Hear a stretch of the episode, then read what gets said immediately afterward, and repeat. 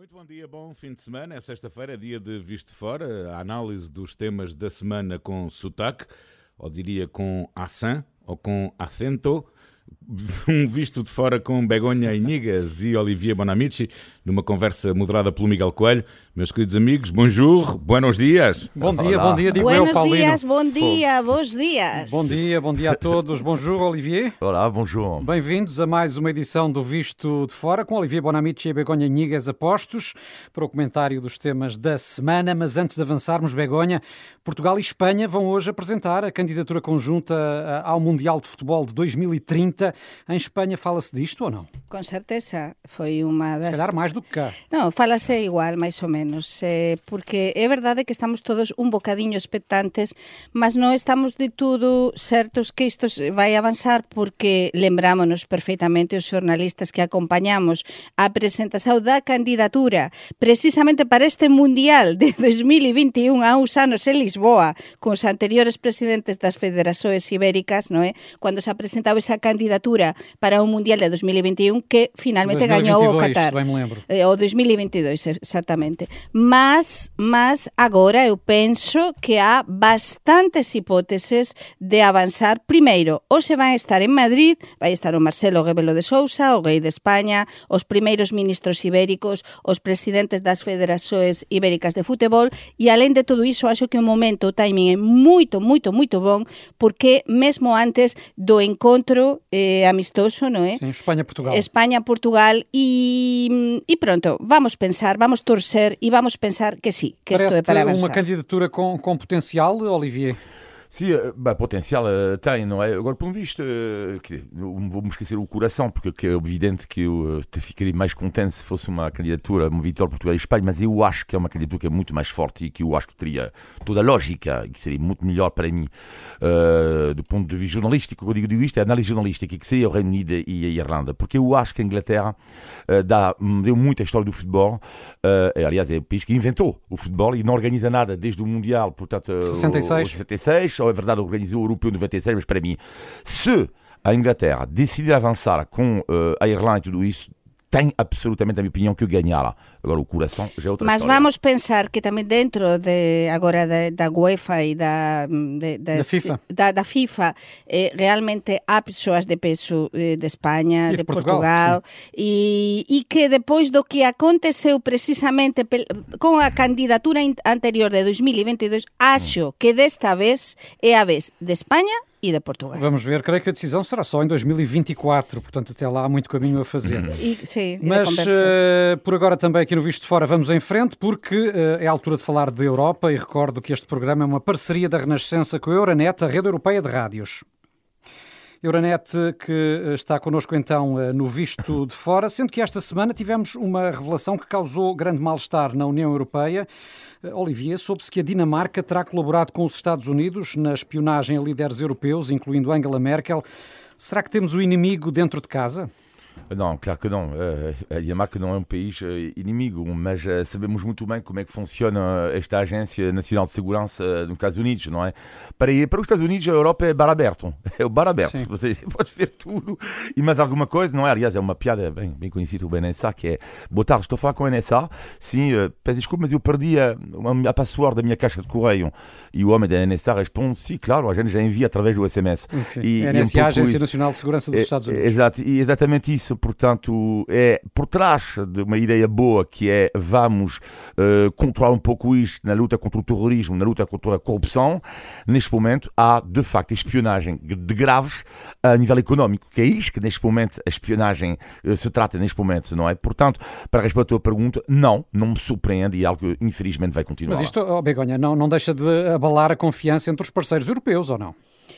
Mas os parceiros europeus saben que espionaxe existiu sempre eh, e existirá, non é? E entre os países, há, eu acho que há moitos tipos de espionaxe. Sim, nós, por Mas, exemplo, não nos preocupamos aqui que nos ouçam, não é? Eh, Esperamos que nos ouçam. Todos de algún xeito, eh, sí, nos, mas eh, a, a todos os níveis, a níveis eh, diplomáticos, entre os diferentes países, há diferentes níveis tamén de, de espionaxe. Por tanto, isto dentro do que son as relaxoes entre os diferentes países e as relaxoes transatlánticas é algo, eu acho que moito normal, só que agora se revelou, non é? Mas sempre sempre existiu espionaxe e vai continuar Sim, só, a se torna, só se torna um facto quando vem a público. Quando vem a público, mas existe mesmo e até entre os parceiros europeus. Tenho aqui outro tema sobre o qual gostava de ouvi-los. Esta semana voltou a falar-se na proposta de cobrar impostos às empresas eh, de uma forma mais equitativa, com a criação de um IRC mínimo à escala mundial. Isto, claro, a pensar sobretudo nos bancos e nas grandes multinacionais. Em que é que isto eh, podia ter resultados práticos, Olivier? Mais dinheiro para, para os Estados. E os Estados, sobretudo depois, eh, durante esta pandemia, precisam absolutamente de, de mais dinheiro e de mais impostos também. Eh, ora, hoje em dia sabemos que os multinacionais podem escolher à vontade onde vão ficar, vão, vão pagar os impostos, não é? Os países onde há uma fiscalidade mais baixa, onde até em, para algumas multinacionais em paraísos fiscais. Hum. Resta saber, eu acho uma excelente medida, e ouvindo os economistas, alguns economistas consideram também que é um bom passo para a frente não resolve tudo, como é óbvio. Só que a questão, claro, que há países como a Hungria, países como a Irlanda, já sabemos que a Irlanda, a taxa de IRC baixa, é um dos pontos-chave da economia irlandesa. Como é que a Irlanda pode aceitar uma coisa assim? Como é que a Hungria, também do IRC muito baixo, eh, pode eh, aceitar algo eh, assim? Não sei, mas algo tem absolutamente que ser feito, porque não é normal que hajam países que sejam impostos, ou mesmo fazem dinheiro num país, não pagam nada Sim. neste país onde estão. Isto não pode Mas continuar. não é um, um pouco utópico, Begonha, uh, querer acabar com os paraísos fiscais? como tantas coisas dentro da, da Unión Europea, todo ten, te, a, a coisas que parece un, un tópico, non é? Eh? eh, como, por exemplo, que se falou na Cimeira Social do Porto, de, de, dese salario mínimo, mínimo. Uma, unha serie de coisas, ou tentar tirar a, a pobreza, todo ese tipo de coisas. Mas ten de existir este tópico. Eu acho que é unha excelente noticia, pelo menos que se fale disto, que se tente facer algo, porque os países con IRC máis alto, eh, aliás, os países do sul de Europa, eh, penso que, que, que para nós é moito bon. É moito bon porque, e sobre todo tamén para as empresas, para que se mesa máis e comece a, a se notar melloría económica eh, nos nosos países do sul de Europa, é moito, moito bon. Entón, pronto, como todo na Europa, dentro da Unión Europea, eh, terase de ceder os que teñen o IRS eh, máis baixo, como é o caso, por exemplo, da, da Irlanda, pois van sufrir, non van gostar tanto, os que o temos máis alto vamos gostar e se chegará a um equilíbrio. Veremos se será possível eh, pôr em marcha uh, este possível fator também de uh, combate às desigualdades Sim, entre os países. com certeza. Esta semana foi publicado o Eurobarómetro, uh, divulgado regularmente pelo Parlamento Europeu, e os portugueses aparecem como o povo que tem uma imagem mais positiva da União Europeia. 84%, quando a média dos 27 não vai além dos 48%. O que é que explicará, Olivier, este entusiasmo dos portugueses pela Europa comunitária?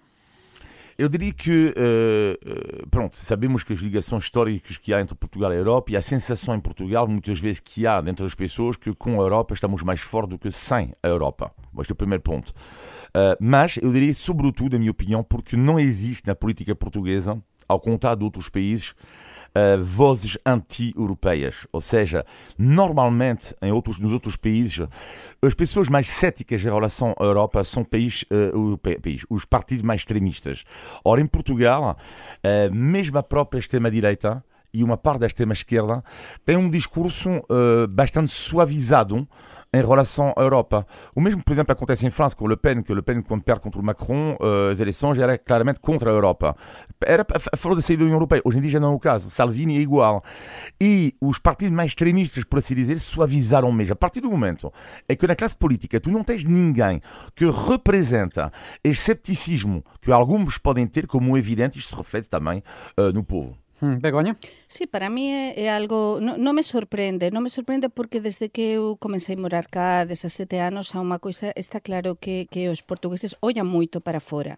Neste vista de fora uh -huh. que ollamos, ollamos para Portugal desde fora, de ser, sempre há un interese, sempre houve, eh, pelo menos desde que, é que, que eu moro cá. pensam, que é que dizem de nós? Sí, sí, falase moito do que acontece lá fora, eh, há programas como este, con estranxeiros, e tamén, aliás, nas televisores, é dizer, sí que há un interese com as notícias internacionais. Portanto, há também uma ambição dos portugueses em fazer sim, parte da sim, Europa. Uma ambição, eh, o mesmo aconteceu en España, mas penso que en España non é tan significativo, non é? Há moitos españois que acreditamos na Unión Europea, non é? Que achamos que é fundamental o que fez a Unión Europea para nós, eh, aliás, para, para a Unión Europea como tal, mas é eh, normal para min que se sean os portugueses, primeiro que son os que fican máis no oeste de, de, da Europa, non é?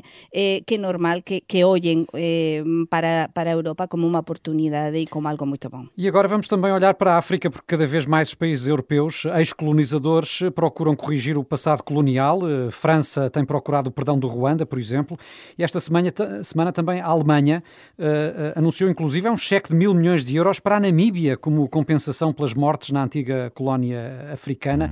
Hum. É possível, Olivier, acertar desta forma contas com a história? Não, de, desta forma, não, não, não sei. Uh, agora, eu queria enaltecer aqui um país que eu acho que é extraordinário, que é a Alemanha.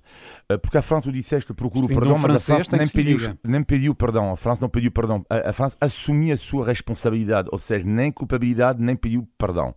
A responsabilidade é, já é outra, outra coisa. Mas a Alemanha foi mais longe. Reconheceu a existência do genocídio na Namíbia. Eu digo-te uma coisa: eh, a Alemanha, ultimamente, apercebeu-se que era uma das grandes potências coloniais da história. Às vezes nós esquecemos nisso, pensamos em Portugal, pensamos a França, esquecemos que a Alemanha foi uma grande potência colonial. E além disso, uma reflexão da Alemanha que já uh, tem que viver, com o passado do Hitler, não é? Mas uh, que tem uma reflexão. E há cada vez mais livros sobre, na Alemanha sobre como é que massacramos os povos da Polinésia. O que é que eles fizeram na Namíbia é inacreditável. E porquê que raio eu não, nunca ouvi isto em, em livro nenhum? Porquê? Porquê que nos tentaram uh, ocultar? O quê? Mas porquê que não se fala dos massacres feitos por países colonizadores? Sem entrar na paranoia, na autoflagelação. Mas eu acho, e queria realçar aqui, que é viver com o teu presente e o teu futuro é também viver com o teu passado. E eu acho a atitude ultra nobre por parte da Alemanha. Que é um sentimento, porventura, Begonha, menos presente uh, nos países ibéricos, ou não? Não concordo. Eh, eu vou analizar a historia e avaliar a historia E para min a solución non só é pagar con diñeiro, sino actuar. E temos o exemplo da España, e está a falar unha historiadora, temos o exemplo da España. A España colonialmente misturouse cos povos de América Latina. E desa mistura surxiran gasas, mistura de gasas, mantévense a cultura deses povos e enalteceuse esa cultura. Mas pelo caminho também houve massacres Como todo, mas non houve. Pomos, por exemplo, o exemplo dos Estados Unidos. Que aconteceu nos Estados Unidos? Masacráronse a todos os indios a quasi todos os indios e esa cultura ficou para fora e prevaleceu, por exemplo, a cultura inglesa ou a francesa. No caso da España, e tamén aliás aconteceu con Portugal, non é? nos diferentes países, eh, porque a cultura colonial ibérica eu acho que é un exemplo de como é que nós nos misturamos países ibéricos, que fomos os primeiros países colonizadores da Europa e do mundo. Nos fomos, do mundo non, porque os chineses antes comezaran, non é? Mas nós fomos os primeiros como tal e nos misturamos. E aso que nós non precisamos de pagar con diñeiro aos no, as nosas antigas colonias. Nos fixemos, e foi un exemplo moito bon, masacres, é verdade, no século XV e XVI, as coisas e a mentalidade era totalmente diferente. Mas nos eh, demos independencia, aliás, na América Latina, os españois, e xa no século XIX, non é? E, portanto, é un exemplo que non é preciso pagar con Bem, isto, é, isto era um tema para um programa inteiro, Exato. mas temos de avançar mesmo. Eu discordo completamente da bigode, mas como não vai dar para debate. Não vai dar, não vai mesmo. Não vai dar. Ficaram, então, é, só dizer, é só dizer que eu discordo completamente isto. Eu posso dizer. Está bem, pois não há coisa Eu gostava de ouvi-los ainda brevemente sobre a evolução da pandemia na Europa, uh, que continua a avançar ao nível do desconfinamento em muitos países europeus, mas uns mais cautelosos do que outros. E voltamos a falar da Alemanha, Olivier, porque é um país que tem uma incidência muito baixa, é atualmente das mais baixas entre os países europeus, mas uh, continua a manter fortes restrições. Sim, porque há pouco elogiei a, a Alemanha como país. Eu acho que para mim é um, um grande modelo a vários níveis. Estás eh, prestes a, a trocar-nos pela Alemanha? Não, ah, não, não, não. Isto não, não na forma de, na, arte de, na arte de vida uh, sou muito mais. Só se for durante a Oktoberfest, não? Não, não, mas, não, mas em outros aspectos eu uh, acho que a Alemanha é um modelo para a Europa. Mas em relação à, à pandemia, para responder a tua pergunta, eu acho que Merkel, Angela Merkel não geriu assim tão bem como isso, esta questão da pandemia. Ela foi foi, eu diria, muito em grande na questão europeia, da distribuição do plano de, recuperação económica, da atitude que tomou a Alemanha, mas ao nível local, a nível nacional, não geriu-se tão bem como isso. depois ela teve dificuldade a gerir todas as regiões da Alemanha e, portanto, é uma espécie de trauma agora, porque ela sabe, e depois há eleições em breve também para o partido dela, que vai ser importante, ela sabe que qualquer erro, o seu partido será castigado e, portanto, uh, e não me surpreenda. Mas há de facto aqui um grande contraste com o que se passa, por exemplo, em Espanha, Begonha, onde o desconfinamento vai muito avançado. Eh, primeiro, vamos com os dados. Dados. A Alemanha tem hoje por hoje o menor número de contagio da Unión Europea. A España, atensao ouvintes da Renascença. a España se está quase como Portugal. Portugal, como xa temos falado a tanto tempo neste programa, va contra reloxo ou contra corrente. É dizer, cando o resto dos países teñen moitos contagios, Portugal ten poucos. Cando Portugal ten moitos contagios, o resto teñen poucos. Entón, a Alemanha, para min, teve imenso cuidado. De feito, só agora van voltar á escola a as crianzas ten pouquísimos casos que hasta acontecer en Portugal o resto dos países, aliás, eh, o, Portugal está quasi a par con o Reino Unido. O Reino Unido tamén está subindo o número de casos en Portugal, duplicáronse os números de casos nas últimas semanas, como todos sabemos, e no caso da España están a de ser moitísimo hoxe por hoxe, na Galiza e na Extremadura, por exemplo, estamos xa a menos de 50 casos por 100.000 habitantes, datos consolidados a 15 días. As comunidades autónomas en España que máis casos teñen neste momento, eu estive a ver ontem para a preparar este programa, é o País Vasco, e Rioja, a miña terra, con eh, non chegan a 200 casos por 100.000 habitantes. Quantos casos ten Lisboa neste momento? Eh, Quantos casos se preparan eh, eh, se preparan para teren no Porto? Por tanto, moita tensao porque España estánse a facer as cousas moderadamente e é verdade que isto que se noticiou da abertura, por exemplo, de bares e discotecas non vai ser así porque só as comunidades autónomas que teñan menos de 50 casos por 100.000 habitantes poderán abrir bares o ocio noturno até às 3 da manhã. Muito e nem bem. todas concordam. Hein? Vamos também falar já da pandemia em Portugal. Para já, recordo contudo que estamos no Visto Fora com Olivier Bonamici e a Begonha Inigas e este é um programa em parceria da Renascença com a Euronet, a rede europeia de rádios. Euronet Plus. Sendo que por cá a notícia do momento é mesmo a decisão britânica de retirar Portugal da lista verde de viagens. Isto para o turismo português é escusado dizer que é um desastre, porque é de facto. Compreendem os motivos invocados pelo governo do Reino Unido eh, ou haverá também, eh, Olivier, eh, razões económicas e políticas, como defendem alguns? Compreendo, não sei, a questão que cabe é uma decisão uh, que é mesmo uh, de, de, Boris Johnson, portanto, uh, também a Inglaterra passou por momentos muito complicados, ainda muita preocupação com a variante indiana e agora com esta mutação da, da, da variante, não é? Com do alguns Nepal. casos do Nepal, não é?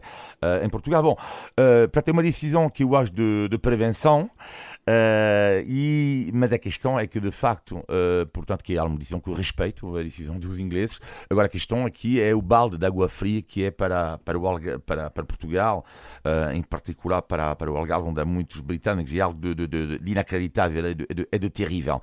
O que me custa mais é saber até que ponto Uh, e vamos falar disto daqui a pouco, mas uh, tudo o que aconteceu recentemente em Lisboa, uh, no Porto, não é? Todas as consequências que isto tem, porque afinal... Pode ter contribuído para, para sim, agora esta decisão sim, acontecer. Porque, porque afinal o que me dói é que há pessoas que vão, se calhar, não sei, vão perder trabalho, mas vão sofrer com o trabalho na vida do dia a dia por causa uh, de situações que poderiam ter sido evitadas. Já vamos falar mais disso. Begonha, como é que vês a decisão britânica? Eu, todos sabemos como são os britânicos, não é? Eu acho que aqui pecou-se um bocadinho de ingenuidade con os británicos non se brinca. Os británicos sempre foran o seu. E, igual que estábamos a falar antes da Europa, non é? da importancia da Unión Europea para nós, eh, para españois, portugueses, italianos, para, para, para moitos países da Europa, isto foi fundamental. Os británicos sempre foran por libre, de feito agora están de fora. E os británicos van mesmo mesmo ao seu. Entón, alguén podía pensar que os británicos non ían a tirar a Portugal desta lista? Olivier e eu temos falado nas últimas dúas semanas neste programa desde que se festexou, como se festexou a vitória do Sporting e se a semana pasada con as consecuencias do final da Champions no Porto, de, de que precisamente se ia disparar o número de contagios a imaxe do país. As imaxes, precisamente, de fin de semana pasado, non deste, sino do anterior, de sábado e domingo, depois de, de, de, do xogo da Champions e horas antes da final no Porto, deran a volta ao mundo. Ese descontrolo por parte das autoridades. Todo iso ten unhas repercusións para o turismo incríveis. E, aliás, Atenção, porque non é só para o turismo británico, porque a imaxe que se pasa de Portugal, isto vai moito rapidamente, isto é como un incendio, vai moito rapidamente. Então, en pandemia non há alumnos bons e alumnos maus. Un alumno bon nun día é bon e unha semana depois é mau. E o que era mau hoxe ou a onten é bon hoxe. Por iso, moito cuidado e tense de actuar politicamente tamén com muita rapidez. Portugal foi, foi ingênuo, Olivier, nomeadamente ao organizar uh, a final da Liga dos Campeões e a receber cá os ingleses, ou não?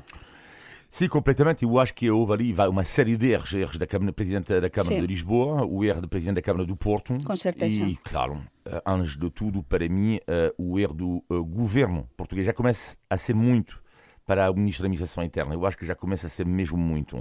Uh, porque, de facto, o que é que me custaria, uh, sinceramente, a cidade do Porto, por exemplo, que, que acolheu recentemente a final da Champions, não precisa uh, de uma final da Champions para ser reconhecido Exatamente. como uma cidade mais bonita da Europa.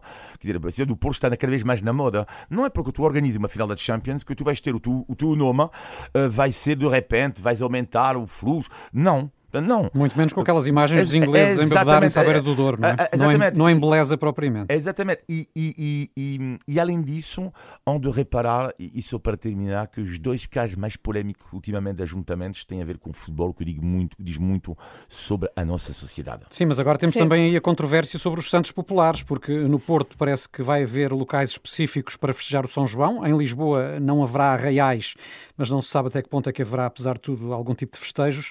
O que é que vos eh, parece que seria mais, mais sensato, eh, Begonha? Para mí o máis sensato, penso que para cualquier persoa eh, non é preciso ser médico ni cientista, é cancelar santos populares. Aínda non terminou a vacinación. O 50% dos portugueses eh, levaran ao menos, ou pelo menos, unha dose. Aínda o 20% dos portugueses, non chega mesmo, mas quase, 20% dos portugueses foran vacinados totalmente. Estamos no bon camiño, mas este camiño agora está cheio de pedras. Hmm. Por qué? Por todas estas decisões erradas. Então, atenção, porque dixemos neste programa unha ou dúas semanas que podería acontecer o mesmo que o ano pasado. No ano pasado, por estas datas, aconteceu isto tal das freguesias de Lisboa que deu Sim. a volta ao mundo.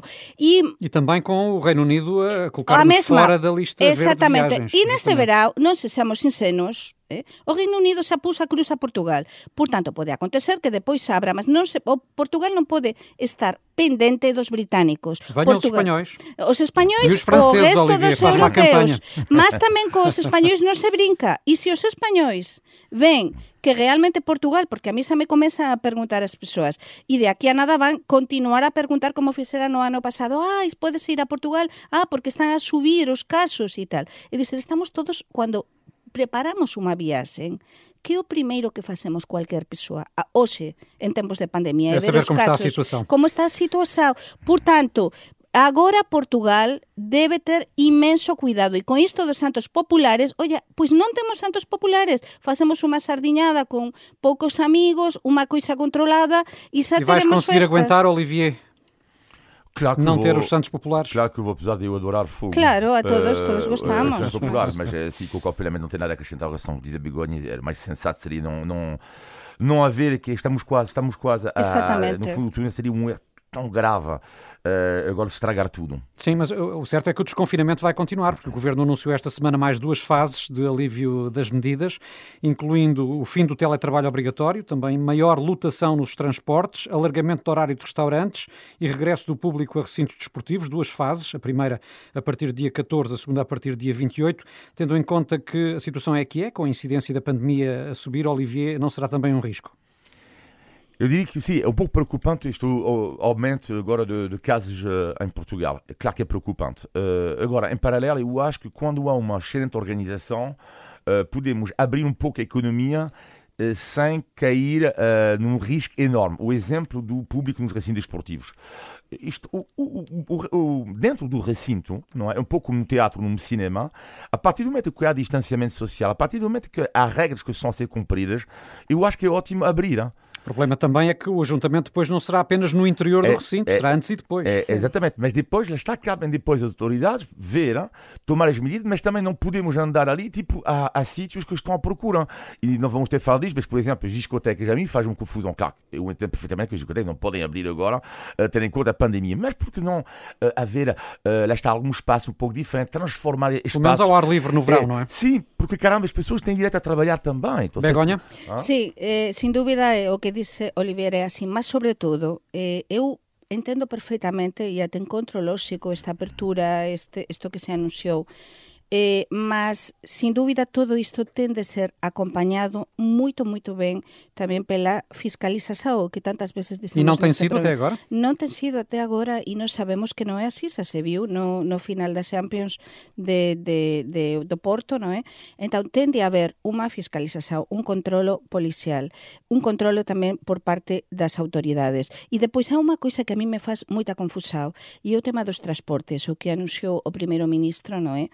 eh, precisamente destas seguintes dúas fases Sim, de desconfinamento. O aumento da lotação dos transportes. O aumento da lotação. Vamos ver, os transportes é o local onde máis contagios pode haber. E sobre todo estes transportes, os comboios, os autocagos, con tantísima xente procedente de diferentes locais. Eu penso que nesta parte, na parte dos transportes, non se fez ben. Entón é moito cómodo, agora abrese eh, a lotasa, digamos, e que então cada qual, eh, pronto. Esperemos, sua... esperemos que sejam tidos eh, os maiores cuidados e depois, possíveis e que, e de... apesar de tudo, também se encontrem formas de aumentar Por favor, sim, as carreiras porque todo isto é bom. Neste momento da pandemia temos de ser todos solidários, sim. não é? E todo nos influencia a uns e aos outros. Begonha e Olivier, vamos avançar. Eh, vamos. Estamos a 13 minutos das 11 e uh, temos de pôr à prova os vossos conhecimentos sobre a língua portuguesa, porque é a altura do semanalmente aguardado índice de tugalidade. Índice de Tugalidade. Falámos há pouco aqui dos santos populares, tanto que gostamos deles, não é? Mas ainda não uh, deve ser desta que podemos festejá-los à vontade. E santos de pau carunchoso, sabem o que são? Fô. Meu é Deus, santos de pau? Pode-se repetir? Carunchoso. Carunchoso é com caruncho, o bicho da madeira faz aqueles buracos na madeira. Não, para poder responder. Não, Há outra expressão semelhante uh, a esta que é santo de pau oco querem dizer mais ou menos a mesma coisa. Olha, isto é totalmente novo. Não? Tu tinhas ouvido? Nunca, nunca, nunca tinha falado disto. Mas acho que o Gui a Vera, que estão do outro lado, então também não tinham ouvido. Ficam a saber. O Miguel inventa expressões. Claro, só para vocês. é uma expressão muito antiga, é usada para descrever alguém que se faz pensar por simpático, sem o ser, claro. Uma pessoa assim falsa ou sonsa. Ah, também se usa para descrever uma criança travessa, mas que ao pé de estranhos parece assim muito sossegadinha, mas que na verdade é um santo de pau ah, carunchoso. Deixa-me dar um exemplo. Deixa-me dar, encontrar um exemplo. Não, caso não vou encontrar um não. exemplo. A ver se o pode ouvir. Vá. Acertam para a semana. Índice de Tugalidade. Temos de ir ainda ao positivo e ao negativo da semana, na opinião do Olivier e da Begonha. Vamos ao teu negativo, Begonha. Pois o meu negativo aconteceu na passada, na passada segunda-feira eu tiña marcado, ou me tiña marcado, unha consulta dentaria nunha coñecida clínica de Lisboa, Clínica Medis, e era a hora que me deran, nove horas da mañá. E eu estaba lá ás nove horas, como debe ser, non é? E chegou lá e me disse, non, a dentista non ten chegado, está ben? Espera un bocadiño, a todos nos pode acontecer. Era nove e vinte e eu perguntei, mas que o que acontece? Vamos, vamos ligar ao doutora non, a doutora está nunha consulta médica, non sei que, tal, eh, non sei se si vai conseguir chegar, esperei até as 9 e 35 no minutos. Non apareceu. E depois alguén me diz, non, está grávida, está nunha consulta médica tamén. Eu saín e encontro a doutora na porta da clínica.